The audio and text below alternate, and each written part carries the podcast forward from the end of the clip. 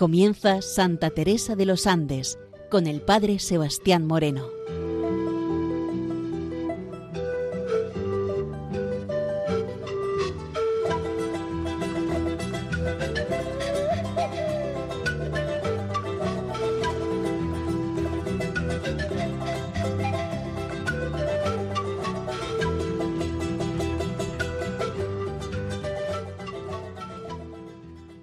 Buenos días nos de Dios. Aquí comienza en Radio María Santa Teresa de los Andes, la joven que ingresó en el Carmelo, queriendo descubrir en ella su vida, su espiritualidad y su mensaje joven al mundo de hoy. Seguimos donde nos habíamos quedado la semana anterior, en donde estábamos haciendo el comentario a la carta número 13 destinada a Graciela Montes Larraín su querida amiga Chelita. Veamos en esta carta cómo sobre todo va a destacar su vocación carmelitana y cómo lo va a intentar vivir desde fuera del monasterio. Seguimos, por tanto, dentro de este bello y profundo comentario. Conoceremos su intensidad por el amor que tengamos al prójimo. ¿Quieres que te diga una mortificación que cuesta harto?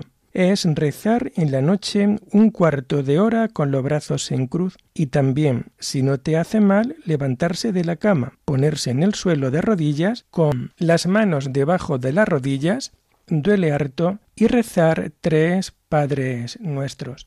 Tenemos que hacer penitencia para consolar a nuestro Señor, para reparar los pecados de nosotras, del prójimo, y para rogar por los sacerdotes. De nuevo nos encontramos ante esta vida de mortificación. Y lo primero de todo, ver el amor a Dios que siempre pasa por lo que nosotros entendemos el amor al hermano. Ya lo dice el apóstol, no podemos amar a Dios a quien no vemos si antes no amamos al hermano al que tenemos a nuestro lado, al que estamos viendo con nuestros propios ojos. Por eso, la intensidad del amor a Dios pasa siempre por esa intensidad que tenemos que tener hacia el hermano. Pero de nuevo viene el tema de la mortificación la vida carmelitana, y por lo menos en esta vida anterior al Concilio Vaticano II, aquí se habla mucho de una gran mortificación. Pero Vemos de nuevo la mortificación en tanto y en cuanto te hace unirte a la pasión de Jesús, a la vida incómoda que Jesús tuvo que experimentar a lo largo de toda su vida, porque no tenía un lugar donde poder reclinar su propia cabeza. Ahora ella le va a indicar algunas cuestiones de este tipo de mortificación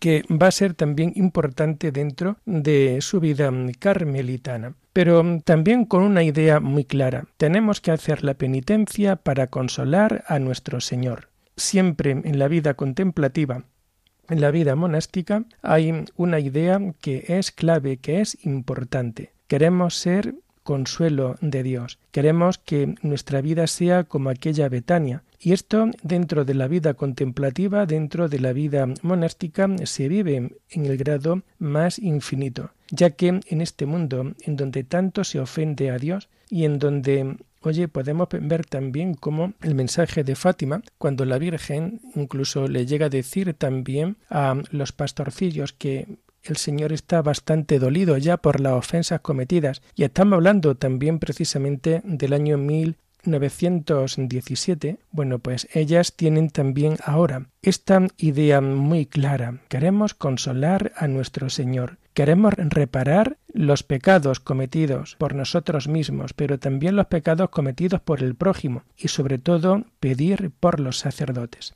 Una de las misiones claras que tiene el Carmelo es precisamente orar por los sacerdotes. ¿Cuánto vale la oración de la Carmelita? Pero no nos vamos a centrar solamente en el Carmelo, sino la oración de tantos y tantas contemplativas dentro de la Iglesia pidiendo por los sacerdotes, porque esa oración tiene realmente algo de misterioso ya que alcanza a la vida de tantas personas que gastan su vida, que ponen en peligro su vida en aquellos lugares difíciles, en misiones, en lugares donde la Iglesia es perseguida o incluso en la parroquia de al lado, en donde un sacerdote puede intentar también llevar a cabo su labor misionera evangelizadora en un mundo cada vez más descreído la cuestión de reparación del pecado, de nuestros propios pecados, los pecados del prójimo, la cuestión de orar, de pedir a Dios, de sacrificarse por la santidad de los sacerdotes.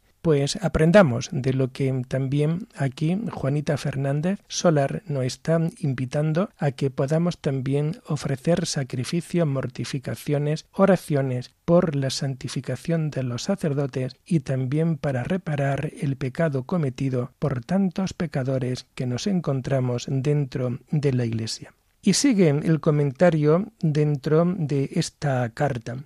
Contéstame si te has acordado de hacer de tu alma la casita de Dios. Otra idea estupenda, otra idea que creo nos puede valer dentro de nuestra vida para tomar conciencia de lo más importante que es estar siempre junto a Dios.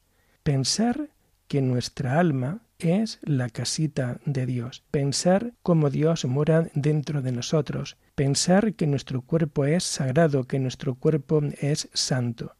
Bueno, pues esto tenemos que darle una importancia grande dentro de nuestra vida como creyentes, porque realmente el Señor está siempre a nuestro lado. Te servirá mucho, nos dice en la carta, para hacer oración y pensar que Cristo también trabaja allí dentro y que nosotros con nuestros actos le damos material para formar su imagen. Y esto es grande, pensar que nuestra alma es siempre la casa de Dios. Un cristiano debe ser otro Cristo.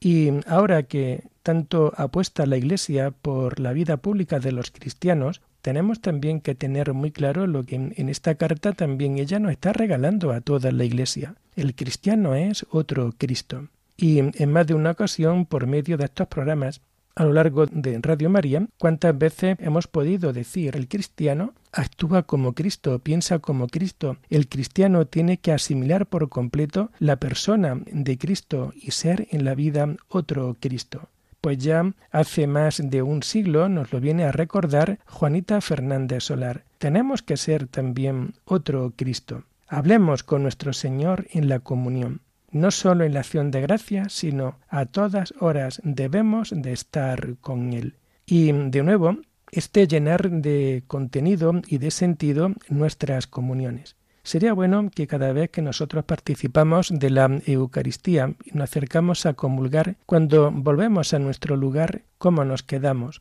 cómo es nuestra acción de gracias, cómo dialogamos nosotros con el Señor. Es bueno que en ese momento en donde hemos recibido a Cristo, en donde se une el cielo con la tierra, en donde se une lo humano y lo divino, en donde se une lo que es totalmente santo, ofreciendo su gracia, ofreciendo toda su fuerza dentro de un alma pecadora, de un alma débil. ¿Cómo es esa conversación interior? Pero la comunión de cada día no es para vivir cinco minutos después de la misa en estado de recogimiento y luego ya cuando salgamos por la puerta de la iglesia como que nos tenemos que olvidar de Dios, todo lo contrario. La comunión nos tiene que llevar dentro de nuestra propia vida a que toda nuestra vida tiene que ser una auténtica acción de gracias, un auténtico diálogo amoroso de amor, de comunión, porque la comunión nos tiene que hacer experimentar dentro de nuestra vida que nosotros siempre estamos habitados, siempre estamos acompañados, en nuestro interior mora Dios de una manera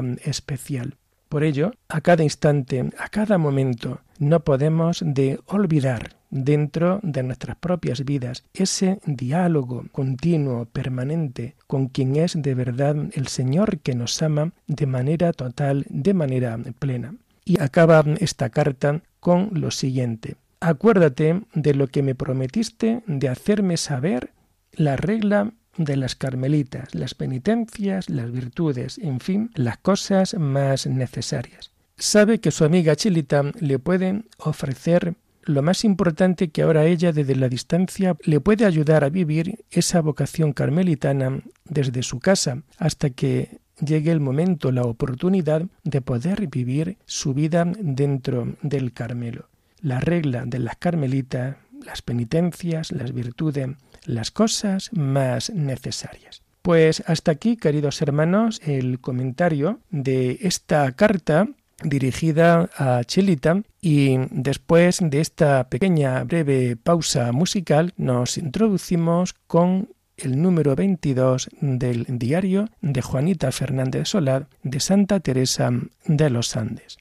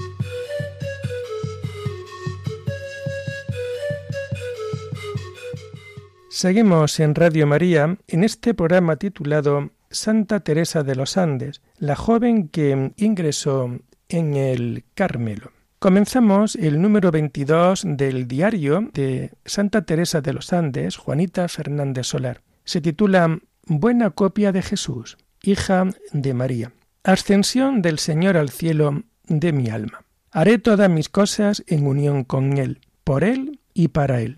Lo consolaré Quiero ser crucificada, y Él me dejó sus clavos. Cuanto más nos unimos al Creador, más nos aislamos de las criaturas.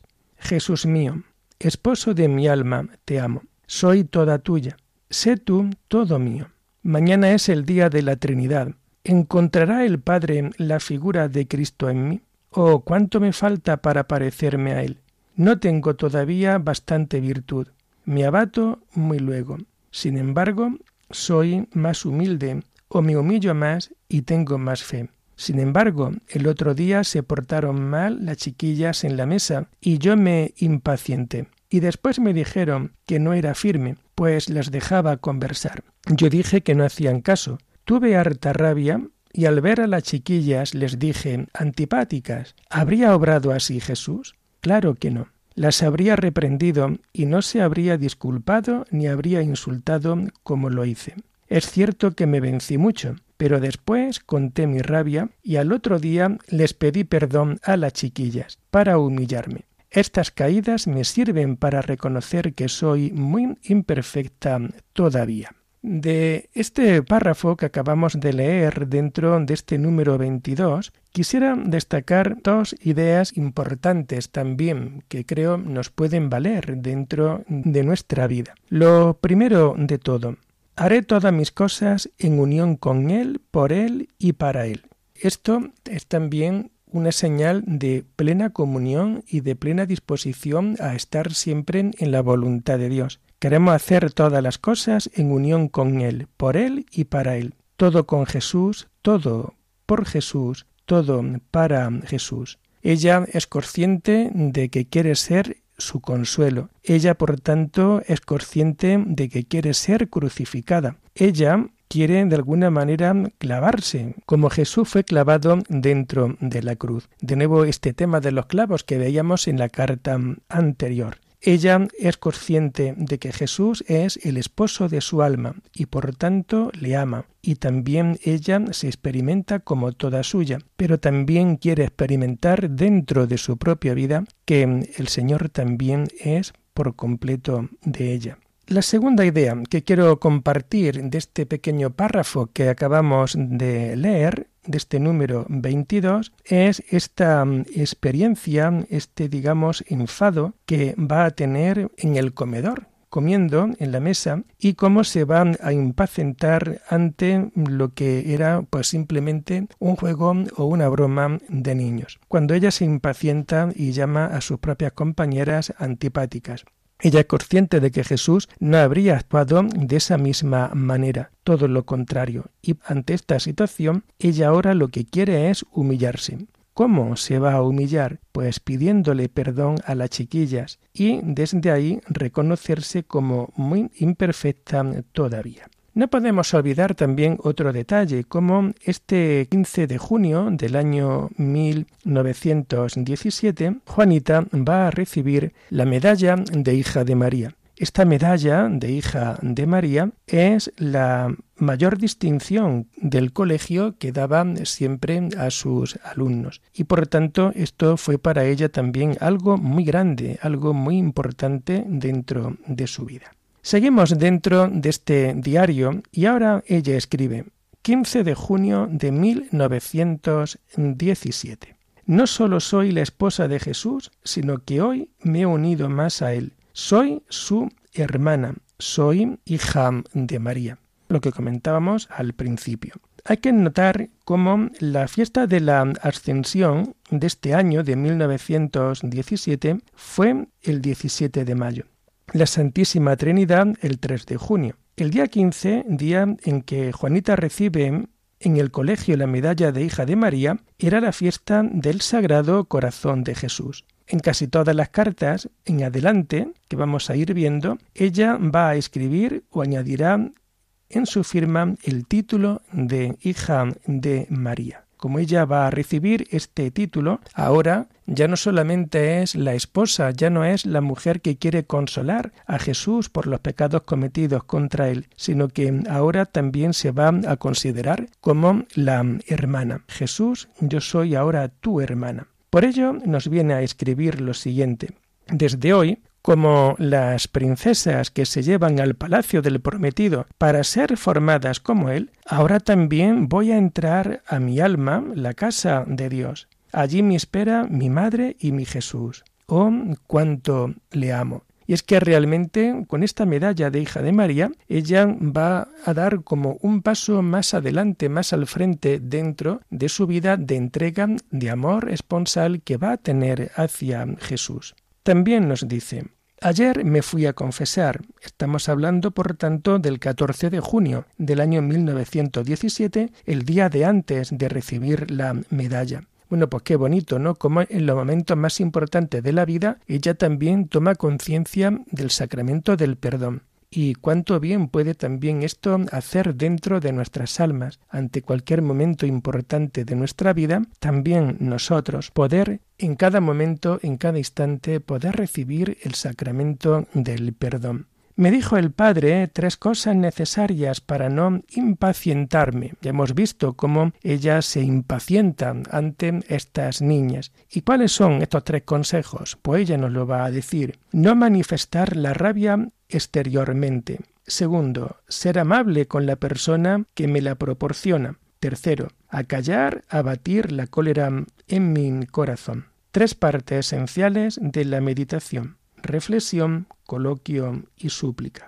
El gran confesor que va a tener el padre Blanche, oye, pues le va a decir cómo poder superar esa impaciencia que a veces puede tener pero no olvidemos que en toda nuestra vida se trata de un mejor perfeccionamiento y que poco a poco, pues siempre en la vida religiosa, en la vida contemplativa, vida monástica, poco a poco tenemos que irnos también puliendo para quedar limpios, preciosos, sin defecto, para consumar ese matrimonio interior, ese matrimonio místico entre el alma y Dios. Por tanto, no manifestar la rabia exteriormente. Qué detalle tan importante. Cuántas veces en nuestras propias vidas, cuando nos impacientamos por algo y rápidamente nos enrabiamos. Bueno, pues aquí, no manifiestes la rabia exteriormente. Buen consejo que el padre le dio a Juanita Fernández y que también ella te lo está ofreciendo a ti en este momento. Segundo, ser amable con la persona que me la proporciona. Y esto sí que realmente es algo fuerte, y esto sí que es una auténtica mortificación. ¿Cuántas veces te puedes encontrar dentro de tu vida personas que por la razón que sea, por circunstancias, no hay unión, no hay feeling entre una y otras, y sin embargo, con estas personas ser amables? Hay también una imagen de Santa Teresita que ella misma nos va a contar en Historia de un alma, en donde vemos cómo ella sentía realmente una cierta antipatía por una hermana de la comunidad y ella lo va a escribir y sin embargo nunca le manifestó esa antipatía, todo lo contrario, siempre que se la encontraba por cualquier parte del convento, siempre le sonreía. Cuando aquella hermana a la hora de dar su testimonio, ella creía que Teresita le caía súper bien porque siempre le sonreía, pero sin embargo era todo lo contrario, se caía mal pero nunca se lo manifestó, ella se vencía por completo, son las debilidades humanas también de los santos y desde ahí poder llevar una vida de mortificación. Por ello, este segundo consejo que hoy también puedes recibir dentro de tu vida, sea amable con la persona que te proporciona la impaciencia. Y tercero, acallar, abatir la cólera en tu corazón. En el silencio podemos encontrar nuestra gran fortaleza. Y a veces vale más un silencio con buena cara que saltar y liar un altercado, liar un conflicto, liar una discusión este detalle de ser hija de María, este detalle de la confesión, estos consejos que también nos ayudan a nosotros a poder vivir más unidos al Señor dentro de nuestra propia vida. Y nos introducimos así ahora dentro del número siguiente, el número 23, más unida a Jesús, vencimientos costosos, para que caigamos en la cuenta de cómo también la gracia de Dios está ahí y cómo la gracia de Dios nos auxilia dentro de nuestra vida y hace que podamos vencer la tentación, la pereza que podemos tener el egoísmo, la soberbia que podemos tener dentro de nuestros propios actos. 19 de junio de 1917. Hoy me he unido a nuestro Señor. Desde que tengo ese crucifijo, vivo más unida a Él. Oh, cuánto le amo. Me he ofrecido a Él por la conversión de esas personas. Cuánto sufro al pensar que dentro de esas almas están el diablo y no Dios, que Jesús los llama y que los espera en el sagrario, y ellos permanecen insensibles. Oh Dios mío, cuánto nos amas y qué ingratos somos. Jesús mío, esposo de mi alma, me ofrezco a ti. Haz de mí lo que quieras. No sabemos a qué crucifijo se refiere, y probablemente le regalaron alguno pequeño con ocasión de su recepción como hija de María. Tampoco se pueden identificar cuáles son estas personas por cuya conversión ella se ha ofrecido. Cuando habla en singular, sin duda que se refiere a su hermano Lucho, a Miguel, el hermano bohemio, o a su mismo padre, quien por algún tiempo bajó su estado de ánimo y se enfrió en la piedad como consecuencia en la crisis de los asuntos económicos que tenía la familia. No se debe olvidar que su madre, tocada también de el jansenismo recargaba pesimísticamente su visión de las cosas y su apreciación de las personas. Es muy probable que Teresa se refiera también a otras personas conocidas suyas. Los confesores les habían indicado que pidiera por ellas, al menos cuando habla en plural. En todo caso, se trata de conjeturas. Y nos sigue diciendo en este día 17 de junio, Hoy me he vencido mucho para no rabiar, Dios mío. Tú me has ayudado. Gracias te doy. En los arreglos y recreos he sido perfecta por ellos, pero no tanto en las clases. Nuestro Señor me dijo que no aceptaría mi ofrenda, pero que me oiría y concedería la conversión de esas almas, pero dentro de un tiempo más. Me dijo que me uniera a Él crucificado, que me quería ver crucificada.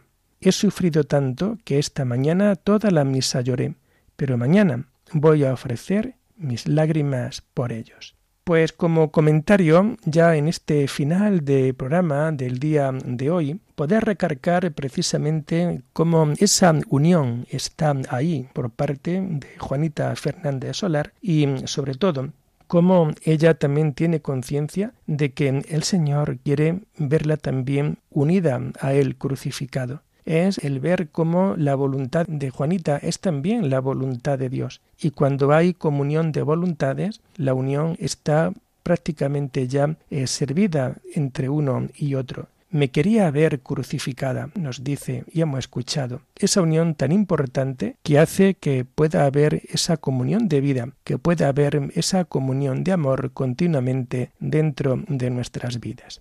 Y así terminamos por hoy Santa Teresa de los Andes, la joven que ingresó en el Carmelo. Cualquier pregunta en torno a este programa la pueden realizar a la dirección de correo electrónico teresa de los Andes Hasta la semana que viene, si Dios lo quiere. Muy buenos días en el Señor.